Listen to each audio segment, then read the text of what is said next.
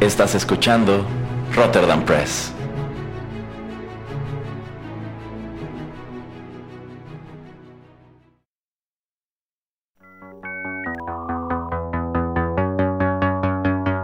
TechPili. El programa en donde analizamos la tecnología de manera relajada y divertida.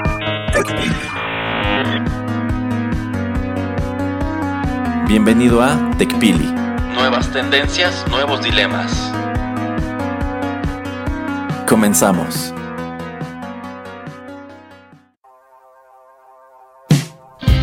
Hola, ¿qué tal amigos? Bienvenidos a la emisión número 64 de TechPili, Nuevas Tendencias, Nuevos Dilemas. Los saluda Juanito Pereira a través de los micrófonos de Rotterdam Press. Los eh, saluda pues en esta nueva emisión eh, del programa tecnológico de este podcast. Y bueno, pues para bien y para muy mal me acompaña aquí de nueva cuenta el señor Erasmo. ¿Cómo estás, Erasmo? Muy bien cuando no se me difama, señor Pereira. Ah. Mejor díganos, dígale a la gente cómo nos puede contactar y dónde nos puede dejar mensajes. Bueno, pueden dejarnos mensajes directamente en las pistas de SoundCloud, que es nuestro archivo principal, o en su defecto pueden dejarnos sus comentarios en Facebook, donde nos encuentran como Rotterdam Press, o en su defecto también en Instagram. Muy bien, muy bien. Y bueno, ya hablando acerca de también, por ejemplo, cosas como Instagram, eh, quería comenzar este programa hablando de esta última actualización que lanza Apple para los teléfonos, los dispositivos iPhone, donde pues la mayoría de las aplicaciones que te piden eh, que te puedan rastrear a través del internet o que puedan saber tu localización, pues ahora cuando la abres, eh, después abres estas aplicaciones, después de haber hecho esta actualización, eh, te sale un mensaje pidiéndote o eh, explicándote que si quieres que estas aplicaciones te puedan seguir a través del internet, que puedan saber tu comportamiento a través de las páginas que abres o de las otras aplicaciones que estás visitando y también de tu localización. Eh, algo que pues antes estaba muy, em, pues que era una opción en cada aplicación em, que a veces la, la, tenían muy muy escondida y si eso si la tenía, ¿no? Obviamente y bueno, la compañía que puso pues un gran eh, eh, grito en el cielo fue Facebook, que bueno, como ya sabemos Facebook pues es dueña también de Instagram y de WhatsApp. Y hasta llegó a mandar un mensaje a, todos los usuarios diciendo bueno, Apple con esta nueva actualización nos pide que te pidamos que nos des chance eh, de saber quién eres, de saber lo que ves en el internet de tu comportamiento y obviamente esto pues nos ayuda a nosotros a personalizar más tu página, a recomendarte mejores cosas. Em, si estás buscando tenis pues te enseñamos los tenis eh, específicos de X marca que tú estás buscando más eh, que otras marcas, en específico color más que en otros colores que tú estás buscando, etcétera, etcétera. Y también tenían ahí un enunciado que decía que de esta manera también eh, pues eh, aportábamos o ayudábamos a mantener a Facebook y a Instagram gratis. Entonces, primero que nada, Erasmo, eh, pues tu impresión acerca de esta nueva actualización y después de la respuesta acerca de la respuesta que da Facebook acerca de, esta nueva actualización. Bueno, en primer lugar a mí me sorprende que esta movida de pues que ahora es necesario que las aplicaciones conozcan tu ubicación para que las utilices. Me parece curioso que esta iniciativa venga de parte de Apple antes que del mismo Facebook. ¿Qué digo? De cualquier manera Facebook siempre te está espiando y siempre anda viendo dónde andas y yo creo que hasta escuchándote porque incluso si estás platicando de bicicletas con alguien más te salen anuncios de bicicletas. Eh, y bueno, yo creo que esto en general es parte de una tendencia en donde pues diversos actores a través del internet por algún motivo se ha vuelto muy importante para ellos específicamente esto, saber en dónde estás. Me ha tocado leer que en algunos casos, pues detrás de ello la intención es de pronto como que identificar más fácilmente bots o cuentas falsas. Por ejemplo, cuentas que se supone a lo mejor son bots que están ubicados aquí en México, pero resulta que quien los está operando está en la India, ¿no? Y bueno, ese es uno de los motivos por los cuales yo he leído que estas empresas tienen ese interés eh, de pues estar rastreando a sus usuarios como para cerciorarse que esos usuarios sean reales, ¿no? Y que incluso a ellos les sirve pues para medir si según yo tengo tantos usuarios de Instagram o de Twitter, cuántos de esos son reales, ¿no? Así ya tengo una, estadística más certera y puedo al mismo tiempo adivinar, ah, bueno, pues si este porcentaje son cuentas falsas o son bots, pues algo estoy haciendo muy mal, ¿no? el servicio, quiere decir que la seguridad del servicio es deficiente. Eh, yo creo que de aquí eh, las cosas solamente van a ir en escalada y yo creo que para el criterio de algunos solamente van a empeorar porque hace tiempo incluso se hablaba de que pues ciertas aplicaciones como precisamente Facebook eventualmente podrían incluso pedirte biométricos como tu huella digital y reconocimiento facial igual para cerciorarse de que eres tú quien está utilizando la aplicación. Que me parece que por ahí hay algunas que ya lo hacen, ¿eh? Por ejemplo, eh, pues esta cuestión de que ahora a través de los dispositivos de Apple tienes que darle acceso a tu ubicación a las aplicaciones de, de Facebook. Me recuerdo mucho el caso de los bancos aquí en México que para quienes no lo sepan, ahora los bancos, para permitirnos utilizar sus servicios de banca en línea, es obligatorio por ley, y esto fue aprobado desde el gobierno de México, eh, que les demos acceso a nuestra ubicación en tiempo real. Y probablemente muchos de ustedes que utilizan la banca en línea en sus laptops, en sus PCs y también en sus teléfonos, probablemente ahora les sale más seguido esta notificación de su browser de que el banco está tratando de ubicar su ubicación, que si quieren permitirlo o no. Y bueno, por lo menos a mí igual en mi banco, antes de que entrara en vigor esta ley me salían muchas eh, leyendas de que te recordamos que a partir de tal fecha es necesario que nos des acceso a tu ubicación para que sigas utilizando estos servicios. Y de hecho, bueno, cuando entró en vigor pues se hizo un pequeño caos porque mucha gente eh, que no estaba al tanto de esto o que en su defecto cuando les arrojaba que el banco estaba tratando de ubicar su ubicación en lugar de permitirlo lo bloqueaban, bueno pues las operaciones que realizabas eran rechazadas. Entonces por allí hubo unos cuantos días, que fue este como a fin de mes me parece que de marzo, en que pues por allí había gente muy descontenta porque no podía hacer pagos y demás precisamente por esta cuestión. Y también me ha tocado encontrarme con el caso de personas que utilizan las aplicaciones móviles de diversos bancos que les han puesto condiciones como que para seguir utilizándolas necesitan efectivamente los biométricos. Entonces, si tienen ciertos modelos de teléfonos recientes, pues tienen que escanear, me parece que una o hasta dos huellas eh, la aplicación les dicta exactamente cuáles quiere. Y me parece que incluso esas huellas están enlazadas con los sistemas de sucursal. Porque en algunas sucursales de algunos bancos ya hay sistemas eh, que funcionan con la huella para identificarte. O sea, uh. la tirada, según lo que me explicaron, es que más adelante, en lugar de que te pidan una identificación como el pasaporte o la credencial de lector, pues tu identificación van a ser tus dedos o tus, biométricos. Y según lo que a mí me dijeron es porque mucha gente no tiene actualizada su credencial de elector y cosas así, ¿no? Eh, y bueno, otra cosa que les pide la misma aplicación del banco es el reconocimiento facial. Para, y bueno, ellos te lo, te lo venden como que estas son medidas de seguridad, ¿no? Para que si en algún momento alguien se llega a robar tu teléfono y trata de acceder a tu aplicación del banco, bueno, pues no puede acceder o no puede realizar operaciones porque no van a coincidir los biométricos.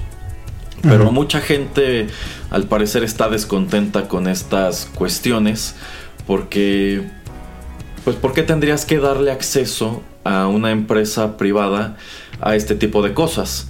Y yo podría estar de acuerdo con esas opiniones, pero como dije antes, al parecer todo esto es algo que se movió desde la autoridad.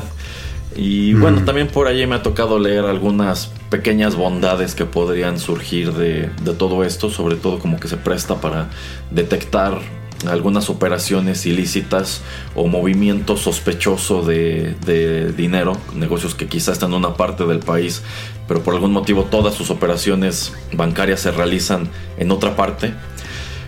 Pero pues no sé, yo siento que esa es una gran tendencia, que cada vez más empresas, cada vez más eh, actores dentro del Internet están interesados exactamente en ese tipo de cosas, en saber en dónde estás y quién eres.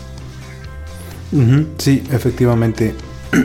Dijo, ya vamos a tener que traer eh, tal vez aparte un poco acerca de eso de ese tipo de leyes y también em, creo que ahora... Mm, todo lo que es los servicios de telefonía, cuando quieres tener un celular también va a ser, o quieren poner de ley eh, eso, que también tienes que entregar tus biométricos para tener un servicio eh, de telefonía celular en, México. Eh, de hecho, eso ya se los echaron para atrás por el momento, porque efectivamente también estaba, estuvieron este, promoviendo esa iniciativa de ley de que tú para tener el servicio de telefonía móvil tenías que proporcionarle al operador de dicho servicio eh, tus biométricos. Tenías que darle tus huellas digitales y también el reconocimiento facial.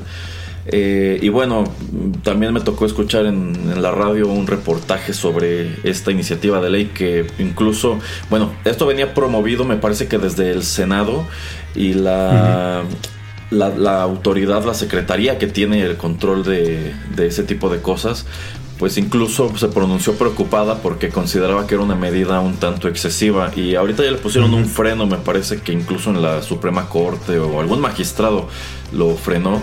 Entonces no sé si eso vaya a prosperar, pero efectivamente la tirada era esa, que tú para poder utilizar un teléfono de un, número, un teléfono celular necesitabas darle al operador tus biométricos eh, y bueno, entre, entre otras cosas. Entonces, pues sí, está, está cañón todo lo que está sucediendo. sí, bueno, pero también obvio, mm, al operador tenías que darle eh, tus biométricos si tenías un servicio de renta, o sea, si cada mes pagabas em, una mensualidad pero si tenías este servicio de paga, o sea, de esto de tener tus, tus tarjetas amigo, ya saben, eso de prepago donde tú le, le, ponías dinero eh, a, tu cuenta o a tu, a tu, teléfono, pues esas no. Entonces era más sencillo, obviamente, cuando pues tienes un servicio de renta porque pues tienes que entregarle más datos a, a, la empresa. Eh, pues poder eh, aplicar esta ley, pero pues obviamente la manera de, eh, evitar esto, pues es, ok, pues entonces dejo de, tener este servicio, tipo de servicio de renta y solo pago con mis tarjetas y nada más. Eh, le meto dinero cuando lo quiera utilizar, etcétera, y hasta ahí pues no tengo que estar entregando nada de mis datos personales. Eh, eso es un tema interesante, pero bueno, no quiero de, eh, atacarlo muchísimo ahora, digo, porque sí lo, he investigado, lo he seguido, pero pues también puedo traer otros ejemplos en otro programa eh, después, pero para no salirnos muchísimo de la tangente, eh, ¿qué te parece eso, por ejemplo, Erasmo, de que Facebook, bueno, a través de Instagram también, entre comillas, amenaza con esta pequeña línea que dice, ay, es que si tú no, no nos das chance de, de, rastrearte o de seguirte a través de, las, de tu conducta que tienes a través del Internet, eh, pues probablemente estos servicios ya no sean gratis. Bueno, pero es que esto de que hay empresas que te están siguiendo a través del Internet ya tiene tiempo. Por ejemplo, a mí incluso me resulta fastidioso tener que estar aceptando o rechazando cookies a donde quiera que voy. Entonces, si quiero entrar, por ejemplo, a un artículo de un periódico, pues tengo que aventarme este, una ventana en donde debo aceptar las cookies para seguir leyendo, ¿no? O incluso te dan un menú de eh, qué cookies exactamente son las que estás aceptando y cuáles estás rechazando. O sea, de entrada yo creo que para la gran mayoría de nosotros es más fácil escribirle, ah, bueno, pues sí las acepto y ya. Y con esto, pues ellos le están vendiendo tu huella a alguien más. Ellos están diciendo, bueno, esta persona que está en esta parte del mundo pasó por aquí. Y de este modo, empresas como Facebook pueden saber, ah, bueno, si Erasmo estuvo por aquí es porque probablemente le interesa algo que vio allí. Entonces yo voy a traducir esa visita en un anuncio. Y ya me ha tocado verlo varias veces, que me anuncian cosas que pues quizá no estoy buscando, pero tenían cierta relación por algún, con algún lugar por el que pasé en el internet. Este, Y bueno, también, pues si te pones a explorar, en este caso, esos lugares que te dan la opción de elegir qué cookies quieres y cuáles no, ya las tienen incluso clasificadas, así como que las indispensables y otras que son, y son muy transparentes en ellos, son de rastreo. O sea, son cookies que ellos pues recopilan y le mandan a un tercero. Eh, y bueno, esto me ha tocado mucho, sobre todo en sitios web que no son de aquí de México. Me parece que aquí en México no está tan regulado ese asunto de las cookies, pero en Estados Unidos eh, sí. Entonces, pues en realidad el Internet ya lleva mucho tiempo espiándote y siguiéndote. Eh, digo, para Facebook esto es muy conveniente porque lo que ellos venden es publicidad. Y efectivamente, si ellos logran este, ajustar esa, esa publicidad a lo que genuinamente te interesa o cosas que genuinamente estás buscando, bueno, pues es que de este modo ellos pueden probarse a sí mismos como un servicio que funciona, ¿no? O sea, si tú te anuncias aquí, efectivamente estás llegando a potenciales clientes, clientes que están cerca de ti y que están buscando tus productos. No voy a ponerle tu anuncio a una persona en China que nunca ha oído hablar de ti, pues de ninguna manera va a querer comprarte cosas. Y pues de que el sistema funciona, funciona. Y yo soy prueba viviente de ello porque la verdad es que sí he comprado ya varias cosas basado en anuncios de, de Facebook que de pronto sí se ajustan exactamente a lo que necesito. Y, o sea, no, no lo digo desde una perspectiva de, ah, pues me anunciaron algo y lo compré por comprarlo, sino que efectivamente me dieron una alternativa a, una cosa que estaba buscando o una solución que necesitaba en, ese momento. Entonces, pues sí, sí está, está, escabroso y muy raro eh, todo esto. Y no sé, yo creo que apenas estamos asomando a lo que podría ser este, la, punta del iceberg y quizá en el futuro empecemos a encontrar pues cosas un poco más, eh, más drásticas, ¿no? Incluso casos en los cuales esa información se utilizó para cosas negativas. Sí, bueno, nada más para eh, remarcar un poquito, resaltar la información que, comparte Erasmo cuando uno está en las páginas de internet. A veces cuando estas páginas ya tienen varios de estos botones de compartir el artículo en Twitter, en Facebook, en otras plataformas, simplemente con tener ya este, este icono o este pedazo de código ahí, ya ahí mismo está la página de internet de, por ejemplo, de noticias que Erasmo está eh, revisando, leyendo. Em, ya ahí mismo Erasmo está aceptando que ese, ese icono de Facebook esté recabando la información de que Erasmo estuvo ahí. Entonces no es necesariamente o no es siempre que la página esté enviando la información o recabando la información para luego venderla, sino que eh, una de estas cosas que hacen las redes sociales es, bueno, yo te permito utilizar mi icono, mi imagen en tu, en tu artículo, pero esto significa que yo voy a poder utilizar la información que, está aquí, viendo quién llega a esta página, para yo después en, mi propio sitio, pues eh, hacer cualquier tipo de mensajes de mercadotecnia o de información que yo quiera compartirle, por ejemplo en este caso Erasmo. Pero como yo me estoy enfocando más al iPhone y a las aplicaciones que uno baja de la App Store, eh, a mí se me hace muy extraño que pues obviamente Facebook eh, pues haya aprendido las alarmas y haya dicho ok pues de alguna manera tenemos que recabar dinero. Entonces si no me vas a dejar que yo te siga y que sepa exactamente lo que estás haciendo en mi aplicación y a través de tal vez el internet un poco pero en, el iPhone pues yo tengo que recabar dinero de alguna otra manera entonces yo creo que voy a tener que comprar eh, que, que cobrarte por, por este servicio y la verdad, yo creo que nadie, o al menos nadie en su sano juicio, le va a pagar a, Facebook o a Instagram una anualidad o un precio total como para poder utilizar el servicio. O sea, yo el, momento en el que Facebook o Instagram empiecen a cobrar o hasta WhatsApp es el momento en el que dejo de utilizar su servicio. Entonces, eh, pues simplemente yo creo que es algo muy riesgoso que están tratando ellos como que eh, de atacar o, una manera de, informar a sus usuarios de que, ay, pues dame chance o si no, pues te voy a tener que empezar a,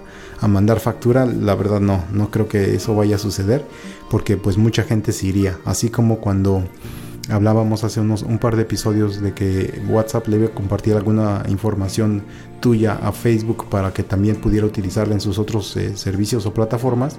Eh, ahí vimos que mucha gente pues deja de utilizar WhatsApp. Yo creo que aquí pasaría lo mismo.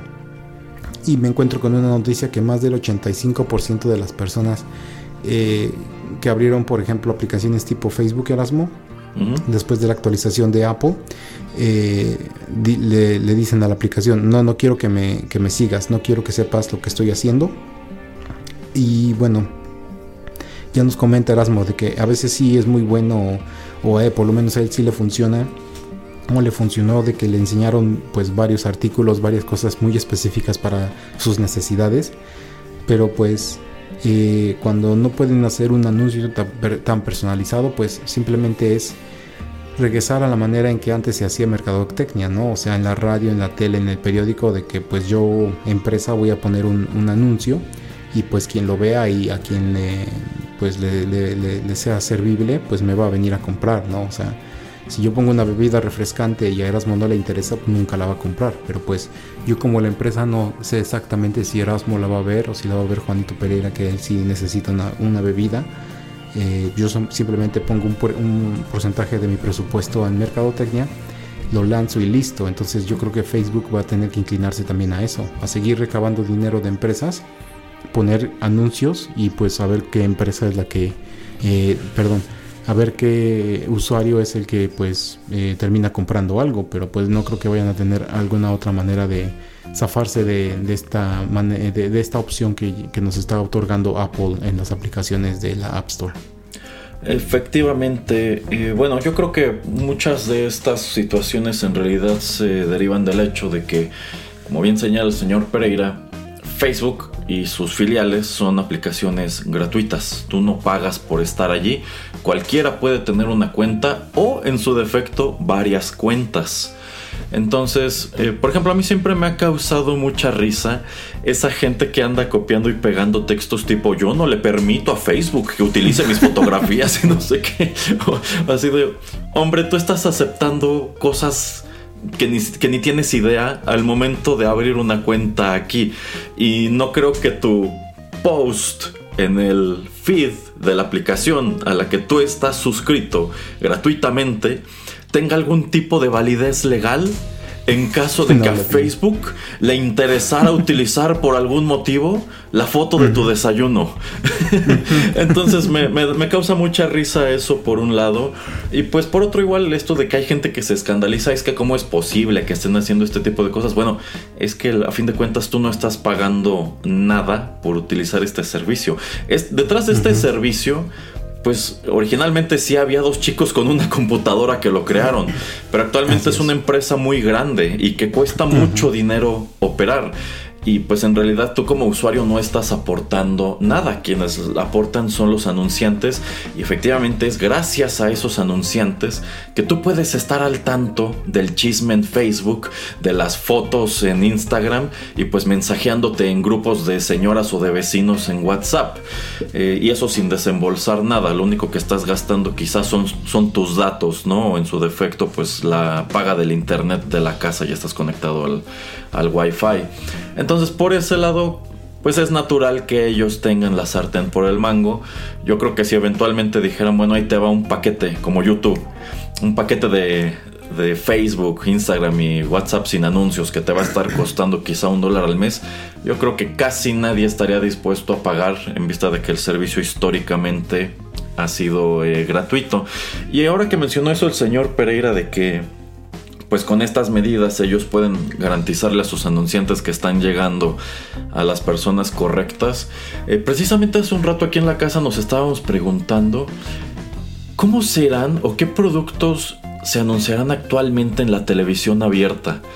Yo hace mucho que no veo televisión abierta y no sé, por ejemplo, eh, ahora que ha estado, que está muy fuerte esta cruzada contra la comida chatarra y las mascotas de los cereales y ese tipo de cosas. Yo no sé si esas empresas sigan anunciándose en la televisión como antes o ya hayan desistido por completo.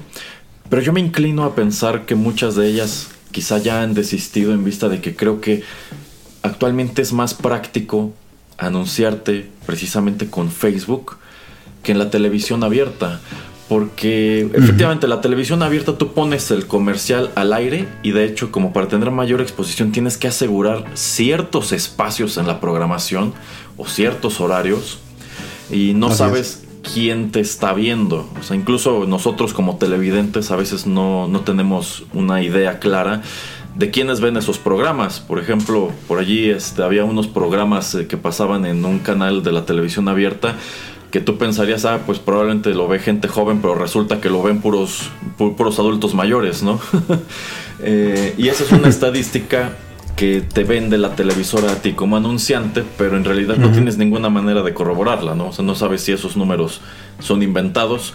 Tampoco con Facebook, pero siento que de cierta manera ellos se las han apañado para hacerlo un poco más efectivo porque bueno eh, si tú lo que estás vendiendo son bicicletas y yo ya escuché que Erasmo está hablando de bicicletas pues voy a anunciarle una bicicleta no y así en lugar de que pongas tu anuncio en la calle o en la televisión para que lo vea quien quiera que sea bueno ahora sí lo está viendo un sujeto de interés no alguien que, le interesan las bicicletas y quizá está buscando la bicicleta o no la está buscando, pero nada más de verla dice, esa bicicleta está padre, mínimo voy a ver cuánto cuesta, ¿no? Sí, de hecho, eh, bueno, ya hay varias eh, investigaciones eh, hechas eh, acerca de los anuncios y a eh, y la efectividad de que eh, de, estos acerca de la personalización y de si efectivamente llegan a, las personas indicadas. Y si las personas indicadas obviamente pues compran o por lo menos como dice Erasmo revisan un poco el producto para pues satisfacer un poco su curiosidad eh, y bueno, pues hay eh, muchas investigaciones que nos eh, que han dado resultados que han señalado que pues no es necesariamente esto lo que sucede. O sea, no importa tanto el dinero que se estén gastando empresa pequeña, grande, mediana en mercadotecnia personalizada, porque pues muchas veces no, no es tan directo la relación entre Erasmo ve la página de la bici con Erasmo pues quería ver específicamente esa marca, sino pues eh, muchas veces, no, no porque Erasmo, perdón, eh, tenga en su Facebook un anuncio de, esa bicicleta, no es necesariamente correlacionado de que Erasmo obviamente va a entrar a esa página. Tal vez Erasmo ya antes en algún lado o por alguna razón ya tenía pues en, su cabeza pensado, ah, pues quiero ver bicicletas y me acuerdo que esa marca es chida o que un amigo me dijo que estaba padre. Eh, pues simplemente me voy a meter a buscarla Em, y a veces lo que te vende Google, lo que te vende Facebook es, ah, ya viste, eh, Erasmo vio tu anuncio y se metió. No, simplemente a veces es orgánico, es simplemente Erasmo pues quiere una bici y se mete a buscar bicis. Entonces, em, todo este tipo de, investigación es muy interesante y hasta donde yo sé, ya tiene muchos años, por ejemplo, que creo, creo que es Procter Gamble que ya saben, hace como shampoos, acondicionadores y muchos productos para la casa. Según yo, ellos no se anuncian ya en, internet casi nada. Y por lo menos ya en YouTube antes se anunciaban, eran de los primeros que se habían empezado a anunciar. Y después en un, en un momento dejaron de anunciarse y dijeron, bueno, a ver, voy a ver si todos los millones que me estoy gastando eh, representan algún tipo de impacto cuando dejo de anunciarme de un día para el otro. Y pues no, o sea, simplemente las ventas siguieron siendo las mismas que antes. Entonces dijeron, ok, entonces ¿por qué me voy a gastar todo este dinero en esta plataforma? Y creo que es como este tipo de empresas Erasmo la que todavía podemos ver en, la televisión abierta. O sea, son empresas con productos un poco más generales. Eh, productos que pues no tienen algún tipo como de eh, dilema, de contradicción o de polémica como pues son estos productos con, eh, de alta fructuosa, de altas calorías, azúcares, grasas, etcétera. Em, entonces me imagino que es eso, como más eh, todo lo que tiene que ver con productos para las personas, como ya sabes, pasta de dientes, em, cremas, eh, maquillajes tal vez, etcétera, etcétera. Entonces eso se me hace muy interesante. Eh, y bueno, pues no sé si eso es lo que me está pasando, pero pues... Em, pues sí, es un tema que, que es muy válido, ¿no? Sí, sí, sin lugar a dudas es muy válido. Y bueno, ya nada más para rematar esto que dijo el señor Pereira. Algunos de esos productos eh, desarrollados efectivamente por Procter Gamble y empresas similares, que pues quieras que no son productos que están muy arraigados aquí en México porque pues los conoces de muchísimo tiempo, incluso pues ya es como un nombre genérico para referirte a ese tipo de producto en específico. Ahora me ha tocado verlos anunciados en Amazon, porque como que Amazon tiene mucho interés en atacar ese sector. O sea, no nada más puedes venir a comprar eh, pues electrónica y ese tipo de cosas, sino como tal puedes hacer parte de tu súper a través de Amazon. Entonces, en lugar de que vayas al súper y pues andes por los pasillos y de pronto veas el limpiador y dices, ah, ya me falta el limpiador, es Amazon quien te lo está ofreciendo. Eh, y yo sí he comparado los precios y está más caro en Amazon, pero pues supongo que dices, bueno, si voy a pedir y si a lo mejor pues tengo el beneficio de Prime y me llega todo rápido y sin costo, pues de una vez por allí meto el limpiador, la pasta de dientes, qué sé yo. Entonces a mí me parece muy curioso eso, que efectivamente uno, son productos que creo que en algunos casos ya ni siquiera necesitan esa publicidad, tú ya los conoces. Eh, y dos, pues que en lugar de estarse anunciando en Facebook, Instagram y demás, pues ahora se estén anunciando en un sitio como este. Sí, es, muy chistoso, ¿no? Pero también son productos que no son perecederos, entonces es eh, pues más fácil eh, la manera en de poder eh, tenerlos guardados en un almacén y pues ya simplemente cuando Erasmo lo pide pues mandárselo. Eh, pues sí, son cosas muy interesantes, pero tú, tú ves Erasmo en un futuro pronto o, cercano, no tan cercano que, eh, Facebook empieza a cobrar eh, algún tipo de dinero o tú crees que también mucha gente se echaría a correr o tú qué, crees que va a hacer Facebook como para tratar de pues que no se le vayan anunciantes porque pues obviamente ellos cuando alguien llega a querer vender con ellos ellos dicen ah pues yo voy a llegar a la gente que tú a la que tú quieres llegar pero pues ahora con este tipo de cosas de Apple pues va a ser muy difícil que eh, un punto de venta de Facebook con cuando va a grandes empresas de anúnciate conmigo eh, pues ya es algo que no pueden específicamente decir o no es un punto eh, que pueden resaltar Híjole, yo creo que ellos en lo que tienen que trabajar es en mejorar tu experiencia como usuario, porque efectivamente eh, si la aplicación se llena cada vez más de anuncio tras anuncio tras anuncio, bueno, pues dices es que en realidad yo no estoy aquí por los anuncios, yo estoy aquí por el chisme o por el morbo. Entonces supongo que van a tener que quizá moderar la exposición de anuncios o la cantidad de ellos que puedes ver, eh, tal como ha tenido que hacer YouTube. Los anuncios en YouTube son algo en sumo impopular, igual que en Spotify, y lo peor del asunto es que pues hay casos en los que es hasta molesto que tienes que aventarte el anuncio que viene por default al momento de abrir un video en YouTube y todavía un anuncio dentro del video que es algo que el creador está anunciando. Entonces dices, pues es que para tanto comercial mejor me regreso a ver la televisión, ¿no? En donde me aventaban entre mi programa, serie, caricatura. Eh, tandas de 3, 4 minutos de comerciales. Eh, entonces, no sé, yo creo que toda esta cuestión de los anuncios a través de Internet se está transformando. Eh, supongo que en algún momento incluso van a empezar a regularizarlo. Yo siento que, pues en vista de que igual hay mucho descontrol sobre lo que Facebook o el Internet en general te puede ofrecer, supongo que de pronto alguna autoridad en algún lugar dirá, ¿sabes qué?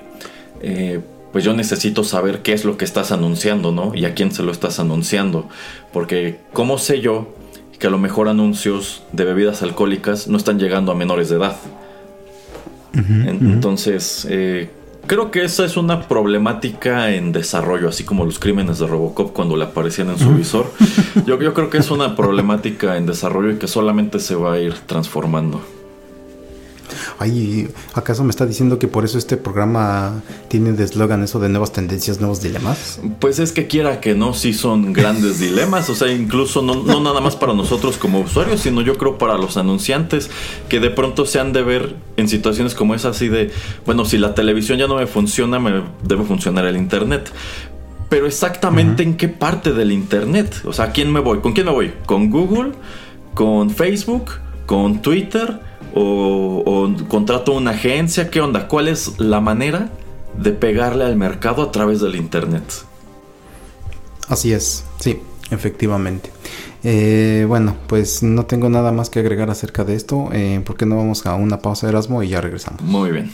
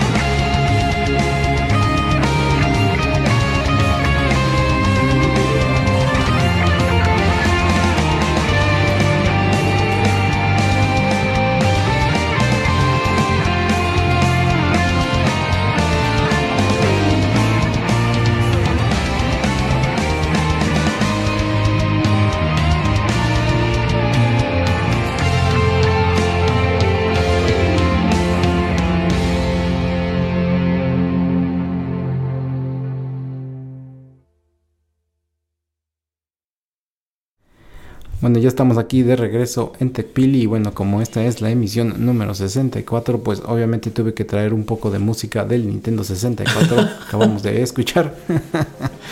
Acabamos de escuchar la canción titulada Blue Resort. Esto se desprende del videojuego Bomberman 64 del año 1997 y esta fue una interpretación del youtuber Matthew Beckham. Esta fue su interpretación a guitarra. Él la postea en su página en el año 2016. Eh, un juego interesante Erasmo que yo creo que después vamos a tener que armar un 8 bits. Eh, me puse a investigar un poco y hay algunos covers chidillos a, guitarra, a metal. Eh, un juego que fue de esos primeros que yo tuve en el 64 y dije, ah, pues es el TechPil 64, así es que vamos a tratar de ponerle algo referente a. Híjole, el multiplayer de Bomberman era divertidísimo, ¿eh? Pero de los primeros Bomberman, porque después que lo convirtieron en, pues, en otra cosa, la verdad es que yo le perdí mucho la pista y el interés, pero sí, ese juego del 64 y el del Super Nintendo, igual me acuerdo que llegamos a jugar el, multiplayer. era muy divertido, muy, muy divertido. Sí, así es.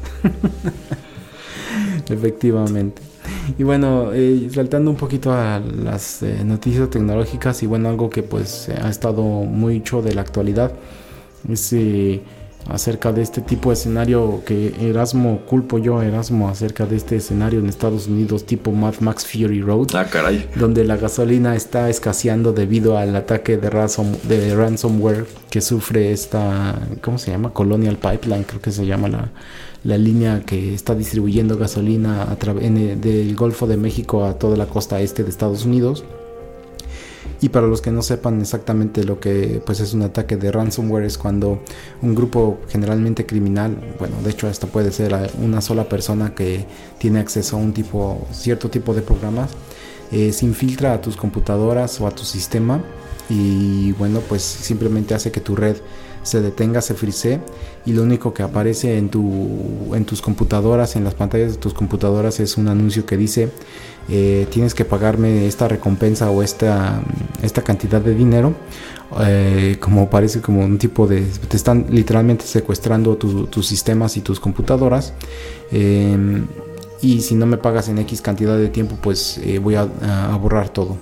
Eh, muchas empresas lo que pues lo, lo que hacen para mm, en este tipo de, situaciones obviamente es que tienen un backup que pues lo hacen tal vez cada 24 horas o muchas empresas lo hacen hasta mucho más seguido o constante eh, como para cuando llegue a pasar algún tipo de, de, este tipo de problemas pues simplemente hacen un reboot de todos sus sistemas y pues tal vez pierden un día de trabajo pero pues no pierden toda su información lo que sucede muchas veces es que pues muchas empresas nada más hacen un backup cada mes o eh, cada 15 días, etcétera. Entonces es mucho tiempo y son empresas luego que son gigantes y pues es muchísimo dinero el que se está, el que están moviendo, muchas operaciones las que están realizando.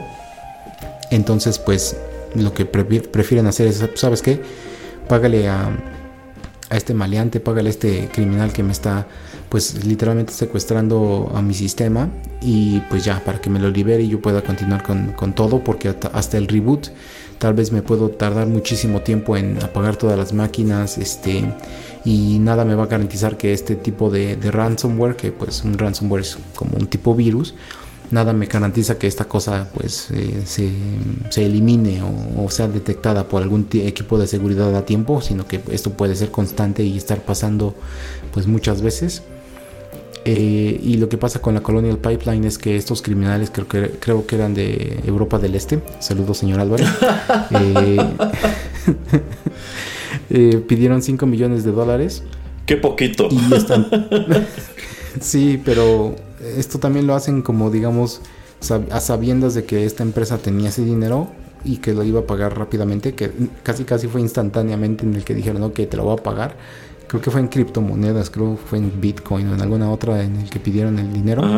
Eh, lo pagaron, pero de todas maneras al pagarlo, eh, pues te dan una clave, te dan este un código para que desbloquees tus máquinas, pero simplemente el hacer esto también el, em, el desbloqueo de las máquinas pues es, es, algo tardado. Obviamente si tienes un sistema eh, que es digamos entre comillas viejo o que tiene un, un sistema delegado, un legacy system que son em, programas que han sido utilizados, no sé, desde los 70s, 80s, que son imposibles de borrar en, tus, en tu sistema actual, pero pues que a fuerzas tienes que mantener ahí. A veces, muchas veces tarda muchísimo una computadora en, hacer el reboot. Em, la reinstalación de todos, los, programas y todo lo que puede utilizar. Entonces, aún al haber pagado este dinero, pues em, la reinstalación de todo esto fue tardadísimo y, de todas maneras ellos decidan hacer un reboot. Eh, Y bueno, pues todo esto hace que, que no pueda fluir la gasolina a través de estos ductos. Pues a través de todo Estados Unidos y hace que mucha gente pues em, entre en pánico pensando que hay escasez de gasolina y obviamente empieza a haber un poco de escasez pero pues la gente se empieza a paniquear y, obviamente pues oferta demanda entre menos gasolina el precio sube eh, y pues lo que ocasiona a la gente en, ese lado del país pues obviamente fue que hubiera más escasez porque llegaban con tambos, con este topperware, con bolsas de plástico, con cosas muy extrañas a echar este, la gasolina. Em, y pues sí, eh, eh, fue como al inicio de la pandemia que todos estaban volviéndose locos por, por los papeles higiénicos, por los rollos. Eh, entonces, pues generan una pequeña burbuja económica que no es necesariamente generar.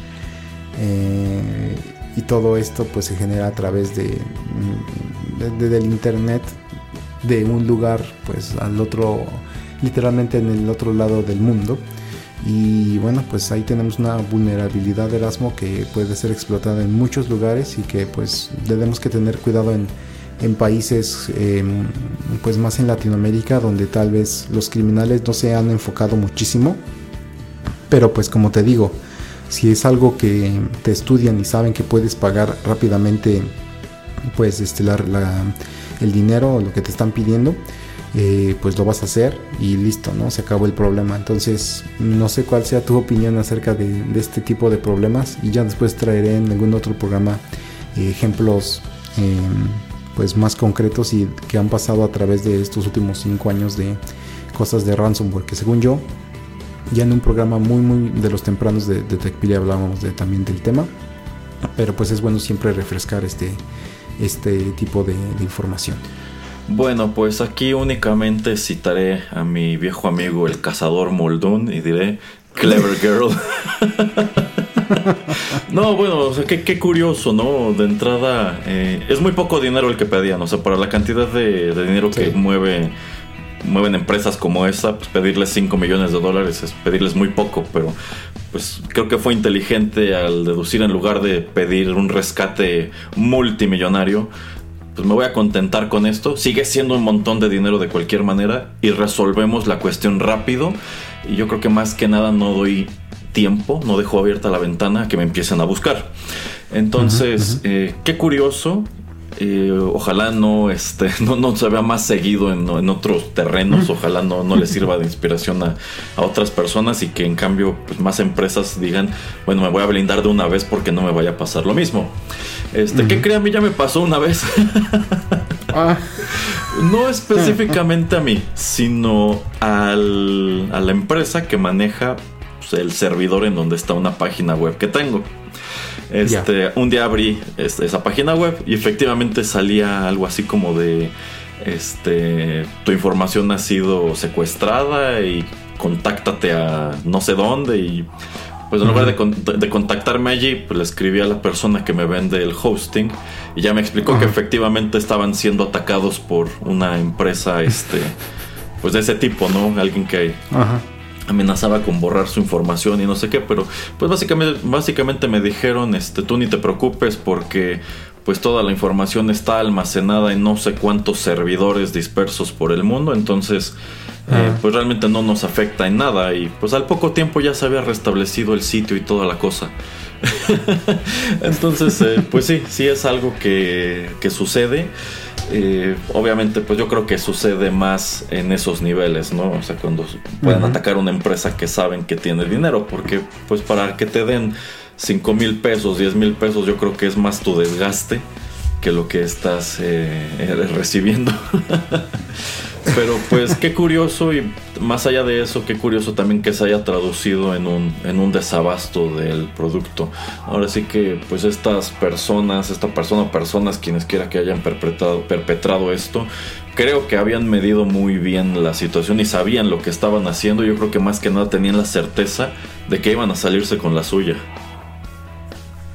Sí, pero pues también es muy friki, ¿no? O sea, que estás tratando de trabajar y, bueno, pues tratas de abrir tu computadora y bueno, ahora como nos comenta Erasmo, esto fue en una página de internet para él, pero pues en una empresa cuando llegas y trata de, bueno, prendes tu computadora y pues simplemente te aparece esta como, no es pantalla azul, pero como cuando a veces aparece la pantalla azul porque tiene un problema Windows, pues aquí un problema porque alguien literalmente secuestró tu, tu computadora eh, y bueno, pues no sabes ni qué hacer, entonces pues sí. Em, yo creo que a, mí lo que me molesta luego es que este tipo de ataques a veces son como, como ya digo, es, es, como un virus y a veces eh, se transmite tal vez a través de, de, cuentas de, mm, de, correo electrónico donde estás abriendo un archivo que no debes de abrir eh, y muchas veces pues terminan este tipo de Em, programas malignos en eh, lugares como son hospitales y bueno pues esto obviamente el año pasado cuando fue lo del COVID De hecho, sí hubo varios ataques de ransomware, eh, donde varias computadoras, donde varios hospitales, eh, sobre todo en Estados Unidos, y digo en Estados Unidos porque hay una ley ahí que te obliga a reportar cuando has tenido un problema de estos. Entonces es más sencillo saber que esto pasó. Eh, bueno, que están teniendo sus computadoras capturadas y que pues necesitan dar una recompensa. Eh, pero bueno, esto también son programas que te digo, o sea, los avientan al mundo y a quien le caiga pues ya, o sea, ya, ya voy a cobrar dinero. Eh, pero pues a lo mismo, al mismo tiempo, o sea, como no es a veces tan específico, voy a atacar solamente a gente en Estados Unidos, pues puede ser que algo nos eh, caiga en México pero pues no sé cuál sea tu percepción acerca de la ciberseguridad en empresas medianas y grandes en México, Erasmo. ¿Tú crees que estemos mm, bien preparados o que nos falte muchísimo?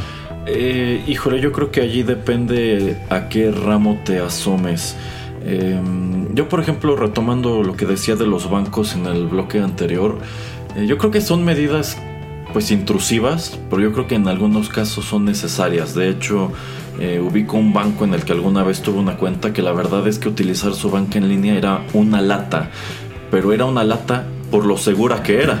O sea, de entrada como que sí tenían muchísimos candados y un número de restricciones que estaban diseñadas, pues más que nada para demorar cualquier tipo de ataque que pudiera sufrir tu cuenta. O sea, como que tengo como montos máximos que puedes mover por día, por mes, etcétera, y como que también un cierto número de operaciones que puedes realizar en el transcurso de una hora, o si quieres ingresar una cuenta, pues, te piden un número de requisitos medio fastidiosos, pero que dices, ok, es que efectivamente si en algún momento alguien tuviera acceso a, a esta cuenta y tratara de mover dinero de un lugar a otro, mínimo le tomaría un poco más de tiempo que con otros bancos. Entonces dices, ok, eh, sí es este, fastidioso, pero quieras que no, en caso de alguna eventualidad, sigue siendo seguro. Y de nuevo, igual esto de que es que tus biométricos y el reconocimiento facial es igual por tu seguridad, ok, sí estoy totalmente de acuerdo. Efectivamente así te blindas para que en caso de que te roben el celular y vean la aplicación del banco allí, pues ni, no puedan hacer nada.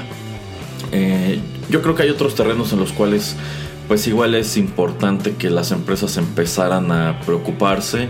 Eh, yo por ejemplo veo el caso de pues muchas empresas que ya prefieren eh, pues hacer sus operaciones en línea a través de tiendas eh, pues digamos que son tiendas como tiendas virtuales que ya te vende alguien más. Alguien desarrolló este modelo de tienda y te lo vende y te da incluso pues diversas opciones para que tú manejes eh, tus pedidos. O incluso hay otras empresas que me he percatado, eh, pues lo que hacen es aventarle la bolita directamente a PayPal. Tú quieres comprar en línea alguno de nuestros productos, se, cómpralo a través de PayPal. Entonces tú lo único que tienes que hacer es pues aventar a tu carrito lo que quieres cuando vas al checkout te mandamos derecho a PayPal y ellos incluso son quienes manejan tu, dirección y todo lo demás. O sea, realmente ya es PayPal quien está administrando esa operación. Y me imagino que a ellos les cobran una comisión este, considerable por esto, pero quieras que no, es seguro. E incluso a mí como consumidor a veces me da más seguridad ver esto que estar metiendo eh, pues información de mi, de mi tarjeta en pues una tienda que diseñó el negocio por su cuenta y que en realidad no sé qué tan segura sea. A lo mejor sí tiene aquí su HTTPS y su candadito y demás.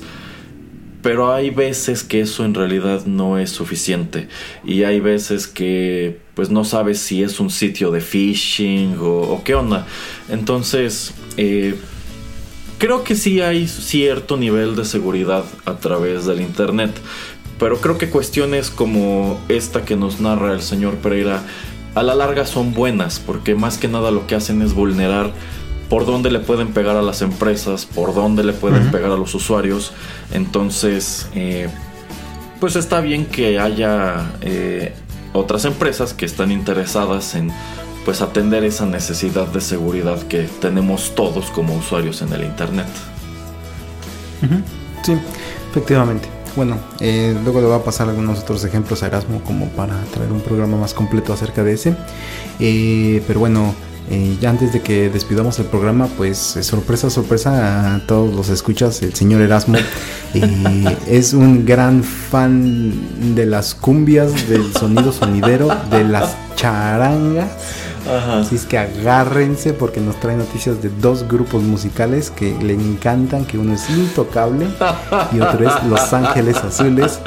Y pues ojalá que no venga aquí de palero a promover así como sus últimos álbums, de, yo creo sus últimos 20 álbums de los últimos 5 años, porque son de esos grupos que sacan y sacan y sacan. Es que Erasmo, eh, cuéntanos. Yo solamente quiero aclarar de inicio que ni siquiera quería mencionar quiénes eran. El señor Pérez quien los trajo a colación y les hizo el comercial. Pero efectivamente estos, estos grupos guapachosos pues se prestan para las los, los, temas de este programa porque eh, retomando pues algo que hemos estado eh, mencionando con frecuencia en, el programa desde que empezó la, la, pandemia es esta cuestión de los conciertos, los conciertos en línea, los conciertos que intentan llevar a cabo de manera presencial, etcétera. Vamos a empezar con Oxo Live, que igual ha sido tema recurrente. Eh, hemos dicho que pues hicieron su primer evento, luego no pasó nada, pero ahora con motivo del Día de las Madres, pues hicieron un nuevo streaming para el cual eh, pues tú lo único que necesitabas para tener acceso al mismo era comprar un mínimo de 30 pesos de productos de cierta marca que se vende en sus tiendas. O sea, no podías ir y comprar 30 pesos de chicles o de refrescos. Tenían que ser productos muy específicos, pero comprando esos 30 pesos a ti te daban un código en tu ticket para que el día de la transmisión, que fue el 8 de mayo, eh, tuvieras acceso a la misma. Y esta transmisión, por supuesto, se llevó a cabo a través de su plataforma de, de Oxo Live. Eh, Oiga, pero eso, eso, sigue existiendo. Usted dijo que ya no existía. No, no, no. La página existe, pero en sí, desde la primera vez que mencionamos el tema, no ha sido actualizada. Y a ah. pesar de que, pues se supone que llevaron a cabo esta, esta transmisión, e incluso encontré un, eh, pues una imagen en donde decía que la transmisión se, ahora sí que se retransmitiría el día siguiente para quienes no pudieron verla en vivo. Eh, bueno, pues en realidad en su sitio web no hay rastro de dicha transmisión y no hay como tal evidencia de que se haya llevado a cabo eso. Eh, yo quiero suponer que, que, sí, porque pues tomando en cuenta que es un grupo popular y que seguramente mucha gente que, pues, le gustaría ver un concierto de estos ha de haber tenido el interés y pues por 30 pesos la verdad es que está muy barato. Yo quiero suponer que si no lo hubieran llevado a cabo ya los hubieran quemado. Y más tomando en cuenta que era un evento de Día de las Madres. Pero a mí lo que me resulta curioso y me hace mucho ruido es que el sitio web sigue exactamente como aquel día en que estuvimos platicando por primera vez sobre este tema de, de Oxolive. O sea, yo creo que mínimo era para que tuvieran imágenes o no sé, que hubiera quedado una, una, evidencia, pero lo único que hay es ese otro evento que lleva anunciado ya meses y no hay información de cuánto va a costar o qué onda. Entonces está muy muy raro este asunto del Oxo Live. Eh, no sé, yo pensaría que sería la clase de, cosa que estarían interesados en promover más o tener más activa, pero pues mm, sencillamente es algo que, no sucede. Eh, por allí también Oxo, no necesariamente a través de la plataforma de Oxo Live, lo están haciendo a través de sus redes sociales convencionales. Pues tiene esta promoción en donde te están regalando además de pues premios como electrodomésticos y así. Entradas para un festival que se llevará a cabo me parece que en la ciudad de Monterrey próximamente. Y también para eso lo que tienes que hacer es comprar Que me parece que 60 pesos en sus tiendas, pero me parece que allí no está sujeto a que sean productos de cierta marca. Creo que nada más es un consumo general de 60 pesos en cualquier sucursal de Oxxo y puedes ganarte boletos para dicho festival no te están dando como tal un acceso al mismo y no sé si alguna parte de ese festival vaya a transmitirse a través de Oxo Live, que tomando, que es tomando en cuenta que es un festival que se lleva a cabo en Monterrey y que esta empresa FEMSA está radicada allí, pues creo que si están tratando de impulsar esta plataforma sería una buena oportunidad. A lo mejor no todo el festival, pero quizás ciertas partes, no lo sé. Pero precisamente en Monterrey se llevó a cabo un concierto presencial con uno de estos grupos que mencionó el señor Pereira. Y recordarán, si son escuchas asiduos de este programa, que ya trajimos aquí este, esta cuestión del concierto que llevaron a cabo los Flaming Lips en los Estados Unidos, que fue un concierto presencial en donde todos estaban metidos en burbujas para guardar la sana distancia y para no eh, pues propagar contagios de COVID-19. Y bueno, así como comentábamos que pues, era curiosa esta manera de retomar ese tipo de, actividades de manera segura, bueno, pues uno de estos grupos eh, llevó a cabo un concierto allá en, en, Monterrey, un concierto en vivo al aire libre. Eh, con sana distancia, pero pues sin burbujas. En realidad lo que ellos hicieron es que pues rentaron un, un espacio a cielo abierto eh, y montaron su escenario pues de manera normal. Pero en lugar de que la gente acudiera como suele ser en los conciertos de ese tipo de, grupos, en lugar de que acudieran pues a una como pista general enfrente del escenario y allí la gente estuviera apretujada o estuvieran bailando, qué sé yo, ellos lo que hicieron fue montar un número de pequeñas salas como si fueran salas en un antro o en un palco. Y todas estas salas estaban divididas por pues por me parece que eran como unas pequeñas jaulitas como de como de latón o algo así. O sea incluso era, era muy estético. Se veía se veía padre. Y pues me parece que estas salas estaban diseñadas para albergar un máximo de 4 a 6 personas. Y cada una de estas salas tenía una em, separación física de la siguiente. Me parece que cada entre cada sala había aproximadamente metro y medio y pues también era un requisito para asistir que durante la duración del evento tenías que utilizar el cubrebocas eh, a menos que estuvieras consumiendo pues alimentos y bebidas que te estaban ofreciendo dentro del mismo recinto. Y bueno dentro de la publicidad de dicho evento también era algo muy específico. Bueno hacían mucho hincapié en que no podías introducir tus propios alimentos y bebidas. Todo lo tenías que consumir allí dentro eh, y tomando en cuenta que en este momento pues la tasa de contagios en Nuevo León es muy baja, bueno pues ellos deciden llevar a cabo esta actividad, pero sin bajar del todo la guardia. Entonces todos los que asistieron a ese concierto que al parecer fue sold out, eh, pues estaban en sus salas. Insisto, máximo podía haber seis personas en cada una de ellas no podían eh, pues interactuar con las personas de la sala de junto eh, tenían que tener de preferencia colocado el cubrebocas. y, Bueno, pues había cierta eh, distancia social. Hasta donde tengo entendido, es el primer concierto de ese tipo que se lleva a cabo en el país.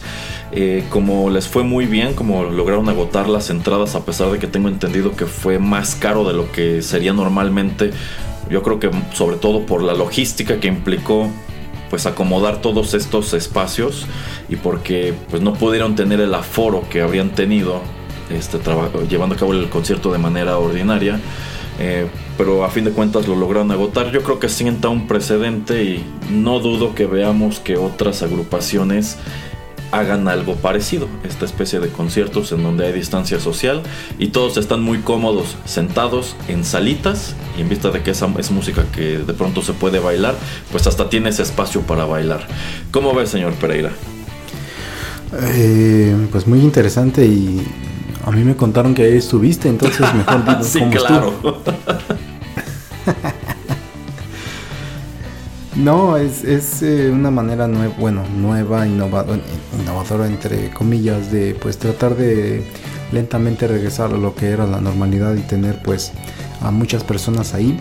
Por lo que leí de, mm, artículo, del artículo que me comparte el señor Erasmo, es de que pues eh, también no eran tan baratos los eh, boletos y que pues, obviamente eran como zonas VIP, plateada, platinum, bla, bla, bla entonces yo creo que de esa manera trataban de recuperar pues el dinero de, eh, de no tener a tanta gente pues a, conglomerada en un lugar, ¿no? Entonces es lo que yo también le comentaba antes a Erasmo y que es lo que estoy como que viendo mucho. de que tal vez el aforo va a ser menor Erasmo, pero parece que están cobrando más. Sí, sí, o sea, tienen que equilibrarlo de alguna manera. O sea, no, no podrías llevar a cabo este tipo de conciertos eh, cobrando lo de antes. Y la verdad, eh, es algo que yo puedo entender. Seguramente hay personas a quienes no les va a gustar y pues si quisieran estar allí amontonadas igual que antes, pero por mí si los conciertos se quedaran así, definitivamente pues, estaría mejor porque si, si hay algo que me choca es eso, estar apretujado entre tanta gente esperando a que salga la banda y aguantando empujones y al típico necio que quiere irse hasta adelante a como dé lugar y ay no, no, no, no, qué horror. Entonces eh, pues sí es una dinámica más cara, pero si a mí me dijeras... Eh, a lo mejor no la próxima semana, sino en un par de meses, en tres meses, vamos a hacer un concierto aquí en esta ciudad con estas mismas características, con un grupo que genuinamente me interese. la verdad es que no tendría mucho inconveniente en asistir con todo y que la entrada fuera pues más costosa que lo, que lo ordinario. Pero también uno de los otros problemas que encuentro cuando em, los conciertos fueran más de esta manera es que obviamente el aforo va a ser menor eh, si el precio es más caro, pero tal vez si existe la cantidad correcta em, o un poco en exceso de personas que quieran pagarlo Erasmo, tú corres el riesgo o el riesgo siento que es más grande de que te pierdas el concierto porque no vas a tener tiempo o no vas a ser de los eh, tal vez afortunados en poder comprar un boleto, ¿no? O sea, como que también es un poquito jugarle un poco a, la suerte o estar un poco más en riesgo tu eh, pues que tú puedas atender o que puedas este, estar en este tipo de, concierto que sí te guste o no, eh, en, un concierto que sí te guste estar. Ah, bueno, sí, sin duda tú como artista estás discriminando a una parte del público, pero bueno, o sea, si el... ¿Por qué no vendes también el streaming? Entonces puedes vender boletos para acudir de manera presencial. A lo mejor esos boletos pueden costar $2,000, $2,500 pesos, pero tienes la comodidad de que puedes estar sentado, de que tienes espacio, etc.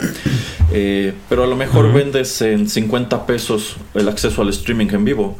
Y a lo mejor puedes incluso dejar dicho streaming en alguna plataforma 48 horas ya a lo mejor después de 24 horas lo haces libre y ya todos los que quieran acceder a ver la transmisión pueden verla. Sí, sí, es lo que creo que yo también comentaba en uno de los programas anteriores acerca de eso de eh, tal vez no es en vivo como dices, porque digo, tal vez te, em, la tecnología te puede fallar y pues prefieres mejor no tener a gente enojada.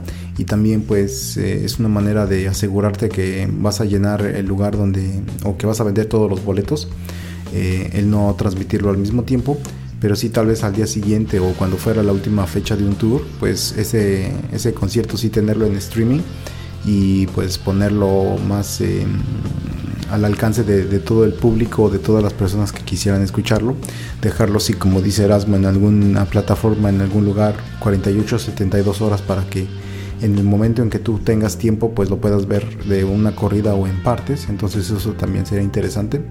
Y yo creo que es lo que va a pasar no porque em, pues sí son tiempos diferentes y, vemos que las cosas se están acortando. Em, ya vi que nos extendimos un poco pero nada más rápidamente creo que Paramount eh, sus películas creo van a estar en cines 45 días, cuando antes eran 90 días, eran mínimo 3 meses donde podían estar en salas de cine y después ya estaban en servicios de streaming. Entonces esto lo han recortado a la mitad a 45 días. Entonces, pues nada más rápido, un breve comentario que tengas acerca de eso, Erasmo, de que ahora muchas empresas eh, que ya no van a lanzarlo al mismo tiempo en cine y en su plataforma, sino que se van a esperar, pero ahora el tiempo de espera va a ser menor. Pues por mí está bien, porque la verdad es que hay un número de películas que ya se han aventado directamente a cines y exclusivamente a cines.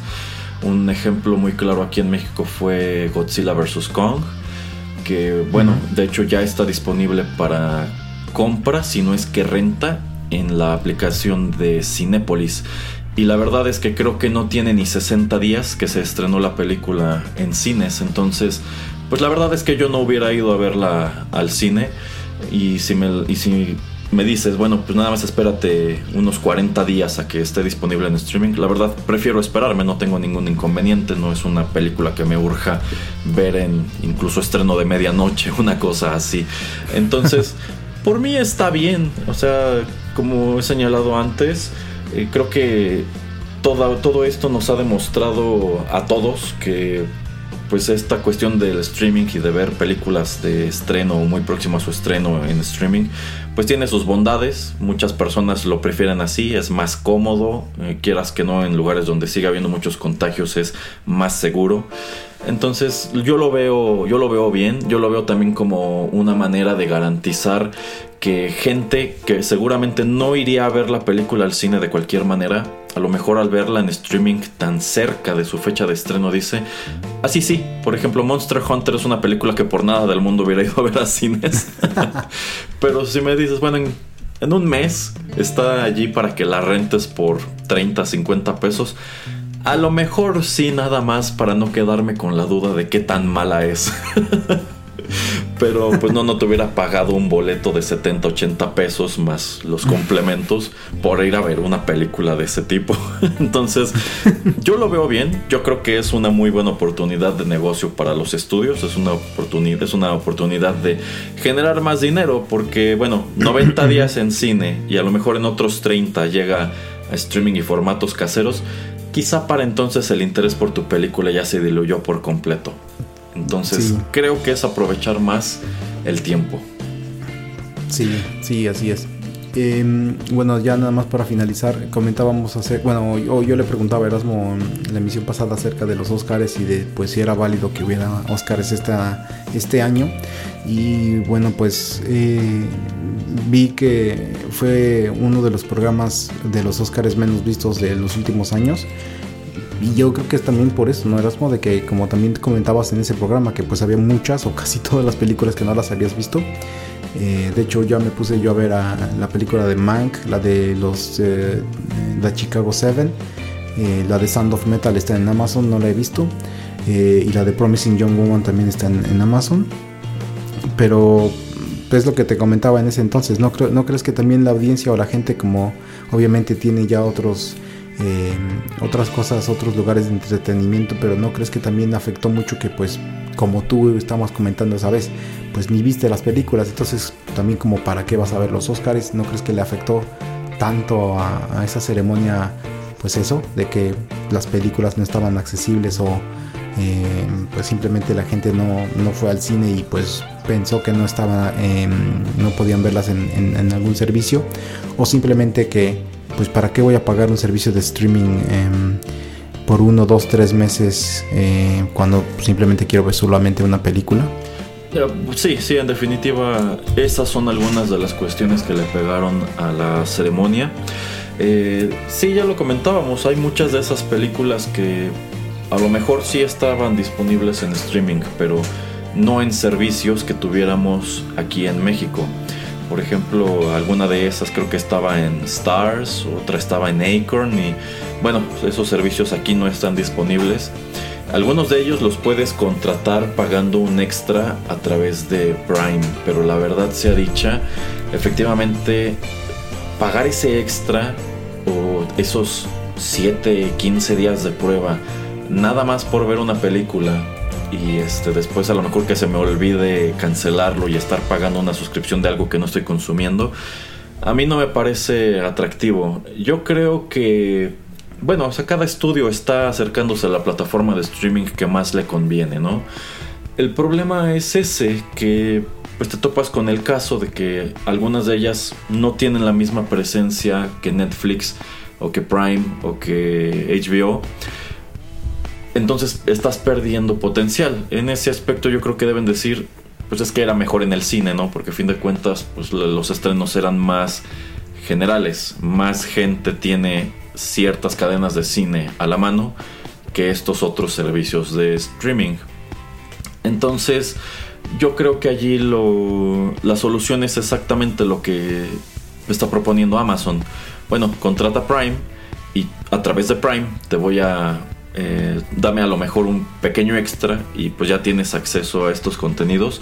Prime también ya tiene algunos eh, contenidos que son on demand, o sea, son películas o series que no forman parte del catálogo de Amazon Prime, pero si tú pagas extra puedes rentarla.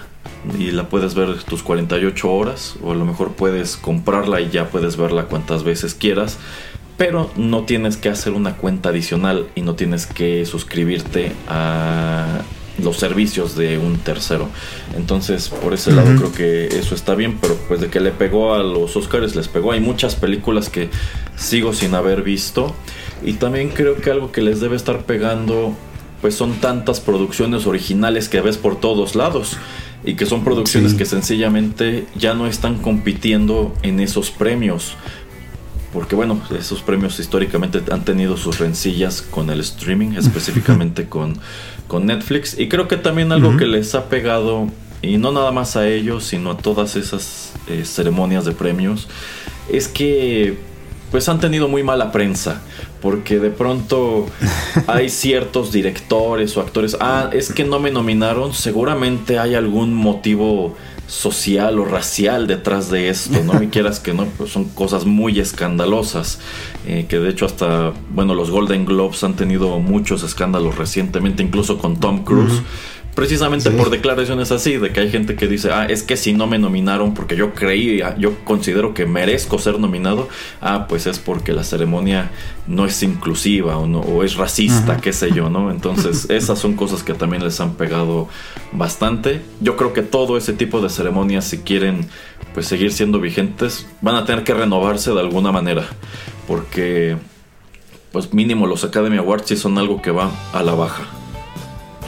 Sí, sí, bueno, ya veremos eh, qué pasa en los próximos años, a ver si también transforman este tipo de ceremonias como para hacerlas más ágiles, eh, más divertidas, más entretenidas. Eh, pero bueno, pues es nada más un comentario como para recabar cosas que pues habíamos platicado también en la emisión pasada. Eh, no sé si tengas algún otro comentario, Erasmo, alguna otra cosa que nos traigas, sino para que te puedas ir a escuchar tu música esa que te gusta y te encanta. No, no, señor Pereira, ya no tengo nada que comentar, salvo que el señor Pereira me está calumniando.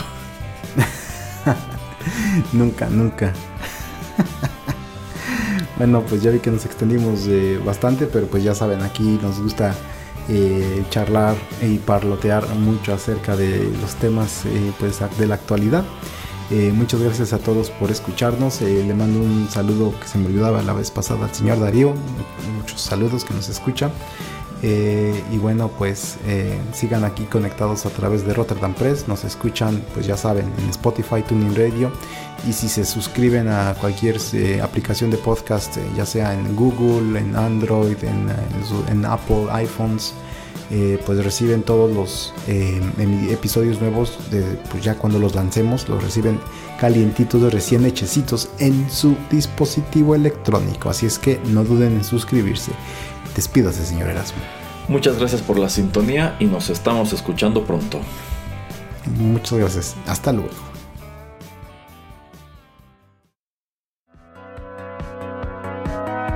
Esto fue TechPili nos escuchamos en la próxima emisión para continuar la charla y el análisis de todo cuanto a tecnología se refiere. Te esperamos aquí, en Rotterdam Press.